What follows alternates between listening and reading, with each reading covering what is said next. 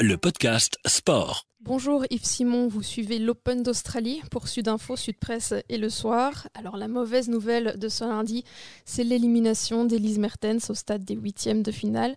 Elle avait pourtant très bien démarré hein, sa rencontre face à Carolina Muchova avant de se faire euh, tout simplement renverser. Oui, bonjour. Oui, évidemment, c'est le coup de massue ce matin pour le tennis belge euh, et tous les supporters de Elise Mertens. Euh, Elise Mertens, qui a, comme vous l'avez dit, euh, qui avait super bien entamé son son match contre la, la Tchèque Carolina Muskova, Mukova, pardon. Elle gagnait 4-0 après 14 minutes, un score un peu forcé puisque effectivement la Tchèque commettait énormément d'erreurs. Mais bon, voilà, ça fait partie du tennis.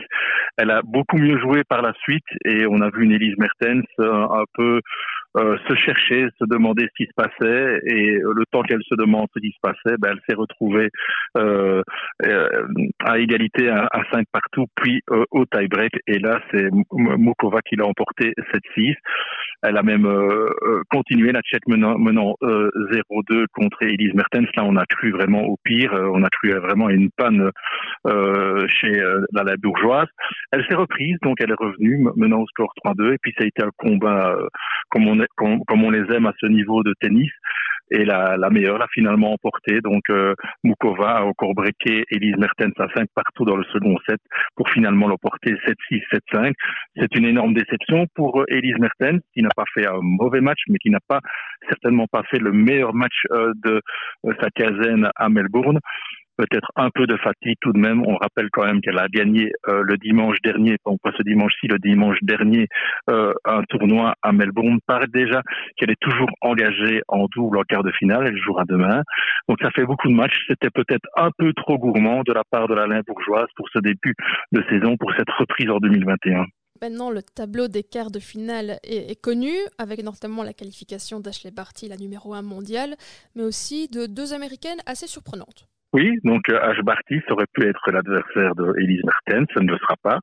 Par contre, euh, qualification de deux Américaines euh, qui vont s'affronter en quart. Donc on est, on est déjà sûr qu'il y aura une Américaine en demi-finale et ce ne sera pas celle-là qui s'appellera Serena Williams. On, on, verra demain ce que Serena fait, mais voilà deux Américaines qu'on ne connaît pas spécialement, mais qui sont des joueuses euh, qui petit à petit commencent à grimper euh, euh, au niveau du, des résultats et, et, du classement mondial. Jessica Pegula est 61e mondiale. Elle a longtemps souffert de problèmes au dos, mais voilà, elle vient de battre Svitolina, 5e mondiale, 6-4, 3-6, 6-3. Le parcours de Jessica Pegula invoque le respect puisqu'elle a battu au premier tour Azarenka, elle a battu Stosur, elle a battu Mladenovic et voici Svitolina. Donc c'est effectivement une très bonne joueuse qui se présentera en quart face à une amie qui s'appelle Jennifer Brady. Jennifer Brady, euh, c'est pas une inconnue puisque lors du déjà lors du euh, Open du dernier US Open, elle avait atteint les demi-finales. Donc c'est une joueuse qui commence à retrouver de la régularité à son niveau. Elle a battu Donna Vekic 6-1, 7-5.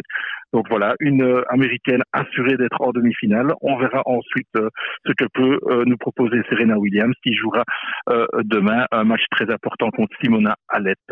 Côté monsieur, là, pas de problème hein, pour Raphaël Nadal qui n'a fait qu'une bouchée de, de Fabio Fonini. Ouais, Raphaël Nadal, on rappellera quand même qu'il avait débuté euh, ce tournoi en se plaignant du dos, sans aucun match euh, de référence à Melbourne. Mais tout va bien pour l'Espagnol qui a reçu une infiltration et qui évidemment dit maintenant que ça se passe de mieux en mieux pour lui et ça se passe même très bien puisqu'il n'a toujours pas perdu un set. Euh, 6-3, 6-4, 6-2 contre Fonini. On dira tout de même pour l'anecdote que dans le deuxième set, Nadal était mené de 4 avant d'emporter 6-4.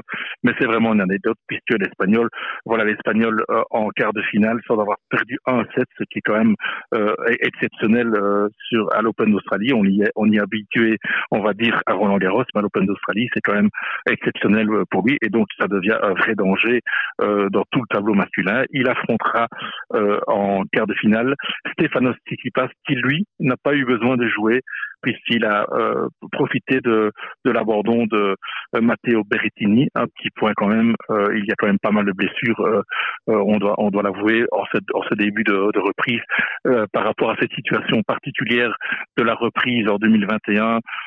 Qui s'est déroulé avec quarantaine, avec des préparations qui n'étaient pas abouties. Donc Berrettini forfait, problème d'abdos comme Djokovic aussi semble en souffrir, comme Casper Rude aussi en souffre et il a dû abandonner lors du quart précédent contre le russe Rublev, abandon après 2-7, Rublev menait 2-7 et donc voilà un tennis masculin euh, qui, qui souffre.